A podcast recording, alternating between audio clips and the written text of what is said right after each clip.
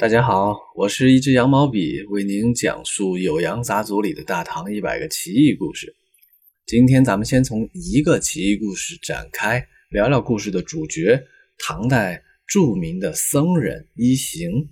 咱们还是先用故事开场，在卷一《天旨》当中呢，记载了这样一个故事：有位高僧一行，博览群书，无所不知。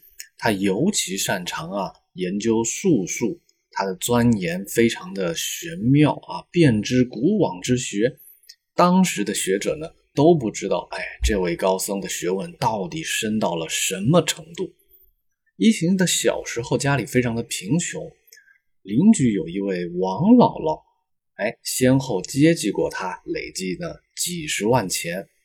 到了开元年间，一行显贵了。很深受玄宗的器重与赏识，一行给皇帝说的话呀，没有不被采纳的。他总想要报答这位当年对他有恩情的王姥姥。不久之后呢，王姥姥的儿子犯了杀人罪，案子还没有了结，王姥姥就想走动关系来拜访一行，向他求救。一行说。如果啊，您想要金银不薄，我会十倍的酬报于你。可是呢，如今英明的皇上依法办事，我很难向他请求，我该怎么办呢？王姥姥就插着手大骂一行说：“那我认识你这个和尚一点用都没有。”一行没有办法呀，就跟着王姥姥的身后一再表达歉意，但是王姥姥头也不回就离开了。一行心里就盘算呀，哎，这事儿怎么办呢？在浑天寺里有几百个工匠，一行就让他们把房子腾空，然后搬进去一口大瓮。然后呢，一行再秘密的挑选了两位奴仆，给他们布袋，吩咐他们说，在某个坊的某个角落，哎，里边有一个废弃的园子，你们俩就潜伏在里边等待。从中午到黄昏，一定会有什么东西进到园子里边。它的总数是七七个，你们一定要把这七个全部抓住。只要少一个，我就会杖责你们。这两位奴仆呢，就依照一行的吩咐去办事儿。到了酉时之后，果然有一群猪进了园子。这两个人呢，就把七只猪全部捕获回来。一行非常高兴，让这两个人呢把猪放在大瓮里边，然后用木盖子盖上，再用六一泥把这个瓮封得严严实实，再用红笔在上面写了几十个梵语文字。一行的徒弟们啊，完全弄不明白老师在做什么。到了第二天中午。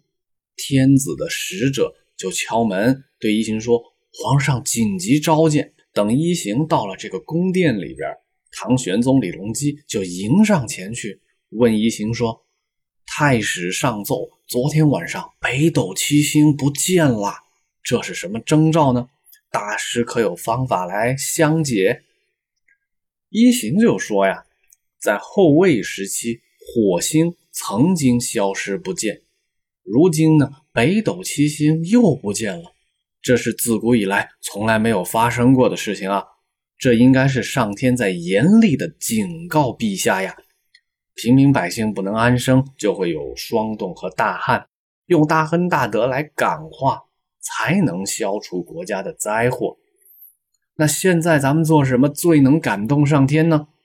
大概是收葬枯骨和释放囚犯吧。佛家认为嗔心会毁掉一切善行，慈悲才能降服一切魔障。依臣愚见啊，皇上您不如大赦天下。玄宗就听从了这位他非常信任的神僧一行的建议。当天晚上啊，太史又上奏说，北斗七星已经重新出现了一颗星。总共过了七天，七颗星全部重现了。这就是段成式在《酉阳杂俎》卷一《天旨》当中记载的故事。段成式写完这一条呢，还自己补了一句：“我觉得这件事颇为离奇，但众口广为流传，只得记录下来。”这故事您听上去是不是神了啊？这位神僧能够把北斗七星都悄悄藏匿起来，但是其中又有一些非常好玩的地方。就算他有通天纬地的才能，他还是尊重皇帝的权威，尊重法律的权威。他并不是直接把这个王姥姥的儿子放了出来，而是用了一种巧妙的法术向皇帝求情。这个故事啊，咱们作为开胃，在《酉阳杂俎》当中呢，还有不少关于一行的记载。比如说，在卷三备编这一集当中啊，它主要是记录佛教相关的事项，又记录了关于一行的一些事迹啊，咱们也一块分享给大家。有位神僧一行啊，擅长术数，有奇异的才能。在开元年间，曾经有一次呢，天下大旱。唐玄宗啊，就命令祈求下雨。一行就对皇帝说呀：“我需要有一个器物，上面呢得有龙的形状，才可以下雨。”于是呢，唐玄宗就命令啊，在皇家内库当中去寻找，都找不到。过了几天，一行指着一面古镜说：“哎，这上面它的镜鼻是盘龙。”非常高兴，说：“这就是真龙啊！”于是拿着这面镜子走入道场。一夜之后啊，果然就下雨了。这个故事呢，显示出一行是一位能求雨的神僧啊！哈，在《酉阳杂俎》的卷十二《雨资》当中呢，这一集是记录名人轶事的篇目，也有关于一行的奇异故事。这故事也不长啊，我们还是作为开胃。一行啊，本来不会下棋。有一次呢，去张燕公，就是张说的家里玩观看了当时的国手王吉星下了一盘棋，然后就学会了跟王吉星对敌。期间啊，还笑着跟燕公说：“哎，我们俩棋力相当啊，只是争夺先后罢了啊。如果人们听我的这四句计算的法则，那么人人都能成为。”围棋国手，这个故事啊，是突出一行近乎神迹的天才聪明啊，把围棋这种很复杂的游戏啊，在观看当中就轻易的学会了，而且只要靠他总结的这四句下棋口诀，就可以让人人都成为围棋国手。这个故事啊，也称得上奇异。在《酉阳杂俎》的其他篇目当中呢，还有一些零星的关于神僧一行的记载。请朋友们还注意啊，在笔记小说里呢，有时会用一公来代指一行，那不是另一个人啊，还是在说这位唐朝的神僧。咱们暂且略过那些记载，我挑选《酉阳杂俎》当中呢最全面、故事也是最精彩的一篇来为大家讲述。这个故事啊，来自卷五《怪术》，是关于一些奇异法术的故事。故事说，唐玄宗召见一行，问他：“大师，您有什么本领啊？”一行回答说：“我只是擅长技艺啊，技艺过人。”皇帝就想试一试啊，哎，就让工人拿了宫廷人员的名册来给他看。一行看完一遍，就合上名册开始背诵。这个记忆力非常的好，他背诵这个工人的名册，就像平常读的经书一样，轻描淡写。他背了几页之后啊，唐玄宗李隆基不得不走下玉榻向他施礼，称他为圣人。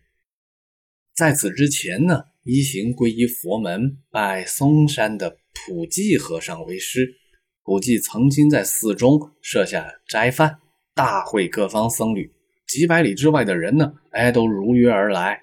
会场啊，聚集了一千多人。当时有个叫卢洪的人。道行非常的高深，学识也很丰富。他隐居在嵩山里边，普济和尚就请卢洪来写篇文章，哎，赞扬一下我们这场盛会。到了那天呢，卢洪就带着文章来到了寺庙里边。普济接过文章，放在桌案上，敲钟击鼓，梵贝唱响。卢洪就对普济说：“我这个文章啊，非常的长，有几千字，里边呢生字怪字又多。”哎，我的用语呢也不太日常，比较怪异。最好啊，你在这些和尚里边选一位聪明又有灵气的，我亲自教他读。普济和尚呢，就叫人把一行请过来。一行到了之后，微笑着展开文稿，只读了一遍就放到桌上。卢洪呢就很看不惯一行，心想这小和尚也太草率了，内心呢隐隐有责怪的意思。不一会儿啊，群僧都齐聚禅堂，一行呢挽起袖子走了进来，高声的朗读，语音渐雅，整篇文章只字不漏。卢洪非常的吃惊。很久才回过神来，啊，他对普济和尚说：“这个小和尚啊，可不是大师您能够教导的，应该让他四处去游学。”呃，一行在普济和尚这儿呢，学会研究透了大眼，从此呢，不远千里去遍访名师啊，向各位有学问、有法术的高僧去求教。他曾经到了天台山国清寺。看见寺中别院啊，树林茂密，门前溪水潺潺，一行就站在院门跟屏风之间。他听见院子里啊有人正在排列算筹，发出簌簌的声响。里边人啊正在推算占卜呢。过了一会儿呢，里边人就对他的徒弟说：“今天会有弟子前来学习我的算法，应该已经到门口了，怎么还没有人通报呢？”他当即就拿走了一根算筹，然后又说：“门前的溪水正好转向溪流，这位弟子应该就到了。”门外的一行听到这话，赶紧应声走进了庭院，起手请教算法。最后，他把这位高人的算法就全都学会了。院门前的溪水啊，本来是向东流去的，现在呢，都忽然改向西流了。这故事还记载，一行曾经去拜访道士尹崇，借阅呢杨雄写的《太玄经》。几天之后，他又去见尹崇，就把这本书还给他。啊，借书的这位就说呀，这本书的意旨很深奥，我琢磨了好多年，都还不能通晓。您再试着再读一读啊，不用着急还，你再把这个书读通读透。一行说：“我已经穷尽这本书里边的内涵和意蕴了。”于是呢，一行就拿出他自己已经撰写好的《大眼玄图》和《一绝》一卷，都塞给这位道士尹崇看。尹崇看完之后啊，极其叹服，说：“这个人简直就是颜回转世。”最后呢，这故事里还写了这一段资料啊，差不多已经算得上段成式为一行制作的传记。确实呢，也一直受到研究僧一行学者们的重视。听众朋友们是不是会感到很诧异啊？啊，这不就是一个志怪小说里虚头巴脑的人物吗？怎么还会有学者去认真研究他呢？哎，这就片面了啊！一行在正史当中有传记，他生活的年代啊，正好是唐玄宗李隆基在位，他生前很受到李隆基的尊敬与信赖。等到一行去世的时候呢，唐玄宗还亲自为他御制碑铭。关于这位僧一行的研究啊，从古代到当代，从科学界到宗教界，从中国到海外，比如说日本的汉学界，都有学者涉足其中。我结合上海交通大学吴慧博士的研究论文啊，简要再为听众朋友们介绍一下僧一行在历史上的功绩。他大概出生于六百八十三年啊，圆寂在七百二十七年，是中国历史上著名的天文僧。在开元年间啊，他协同印度密教的僧人翻译了佛经，同时呢，又为唐王朝编制了《开元大眼历》。一生啊，融通了天文与佛学，又兼学中西的他呢，哎，一直就很受学界的关注。他受到关注呢，有几方面。他在世界天文学史上受到的关注呢，源自于他写的那本《大眼历》啊，在中国历法史上具有承上启下的历史地位。一方面呢，终结了很多条纠葛了几百年的学术争议的内容；另一方面呢，他这本《大眼历》啊，又奠定了中国后代历法的基本模型。与此同时呢，一行在编著历法时候的僧人身份，哎，在中国历法史上也非常特殊。为什么呢？因为作为经学的天文学啊，在中国古代有非常鲜明的政治色彩。各代的臣僚所上的谢赐历日表，以及皇帝亲自草写或由臣僚代笔的各种班次历日表啊，都体现了哎，这个历法是非常重要的。制定历法是国家最高天文机构的常规工作。在开元十三年，僧一行编制了《开元大眼历》，当时他的身份呢，是一位从民间聘请来的和尚。他从来没有啊，按照常规入职国家天文台，也没有任何跟天文相关的职位官职。开元十二年，太史监南宫说负责主要的大地测量工作，实测数据最后也都交给了一行处理，让他来哎为编纂历法服务。从这个意义上说呀，一行的身份非常特殊。他的智力工作呢，也凌驾于皇家的天文机构，啊，这是非常反常的啊。与之相较呢，一行在佛学界受到的关注啊，比他在天文界有过之而无不及。哎，这也是源于两个方面，其一是在汉传密教史上，一行阿舍离被奉为密教的祖师之一啊，他协同印度僧人呃上无畏翻译并疏解的佛经。是胎藏密教的最基本要义。另一方面啊，一行深通禅律天台密教，他翻译的佛经里边啊，复杂的知识结构都得到了体现。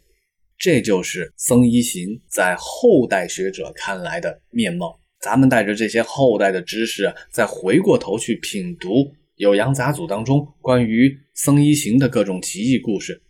他身上的迷雾到底是更多还是更少了呢？全凭听众朋友们自行感悟了。我是羊毛笔，今天的讲解就到这里，拜拜。